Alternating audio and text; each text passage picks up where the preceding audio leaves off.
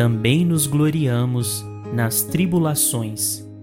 Fala de Paulo em carta aos Romanos, capítulo 5, versículo 3. Olá pessoal, aqui é Tárcio Rodrigues e o café com o Espiritismo de hoje é sobre o livro Vinha de Luz, capítulo 142, intitulado Tribulações. Psicografia de Francisco Cândido Xavier, onde Emmanuel nos diz: Comentando Paulo de Tarso os favores recebidos do plano superior, com muita propriedade não se esquecia de acrescentar o seu júbilo nas tribulações. O cristianismo está repleto de ensinamentos sublimes para todos os tempos. Muitos aprendizes não lembram o apóstolo da gentilidade senão em seu encontro divino com o Messias às portas de Damasco, fixando-lhe a transformação sob o hálito renovador de Jesus. E muitos companheiros se lhe dirigem ao coração, mentalizando-lhe a coroa de espírito redimido e de trabalhador glorificado na casa do Pai Celestial. A palavra do grande operário do Cristo, entretanto, não deixa margem a qualquer dúvida quanto ao preço que lhe custou a redenção. Muita vez reporta-se as dilacerações do caminho, salientando as estações educativas e restauradoras entre o primeiro clarão da fé e o supremo testemunho. Depois da bênção consoladora que lhe reforma a vida, ei-lo entre açoites, desesperanças e pedradas entre a graça de Jesus que lhe fora ao encontro e o esforço que lhe competia efetuar por reencontrá-lo, são indispensáveis anos pesados de serviço áspero e contínua renunciação. Reparemos em nós mesmos, à frente da luz evangélica.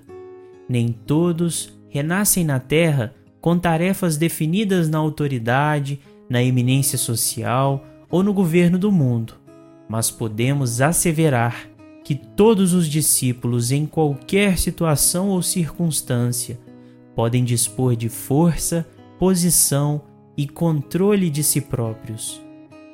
Recordemos que a tribulação produz fortaleza e paciência, e em verdade ninguém encontra o tesouro da experiência no pântano da ociosidade. É necessário acordar com o dia, seguindo-lhe o curso brilhante de serviço nas oportunidades de trabalho que ele nos descortina.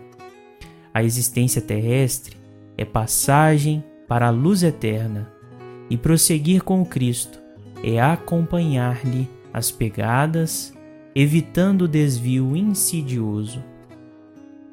A mensagem de Emmanuel caminha no mesmo tom da introdução do livro Paulo e Estevão, quando ele comenta que entre Paulo e Jesus havia um abismo que o apóstolo soube transpor em decênios de luta redentora e constante. Demonstrá-lo para o exame do quanto nos compete em trabalho próprio, a fim de ir ao encontro de Jesus, é o nosso objetivo, diz Emmanuel. E é justamente esse objetivo que engrandece o livro e as histórias relatadas. Já não vemos o santo inalcançável numa conversão quase mecânica diante de Damasco, mas o homem em luta contra si mesmo nas diversas provas que, em maior ou menor grau, todos enfrentamos no dia a dia. Observamos os efeitos da cooperação, indispensável no conjunto da obra, onde espíritos como Estevão demonstram a fortaleza moral, impelindo os companheiros para a conservação da fidelidade no cumprimento das tarefas. E não menos importante, a presença constante de Jesus, que coordena todos os pontos fortes do roteiro dos discípulos, tanto quanto nos ampara no íntimo diante das circunstâncias desafiadoras que demandam de nós a paciência, a perseverança e a fortaleza.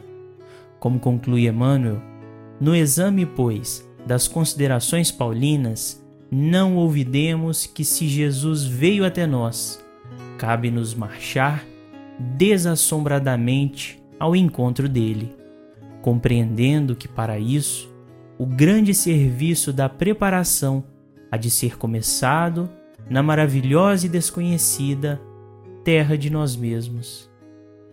Fiquem com Deus e até o próximo episódio do Café com o Espiritismo.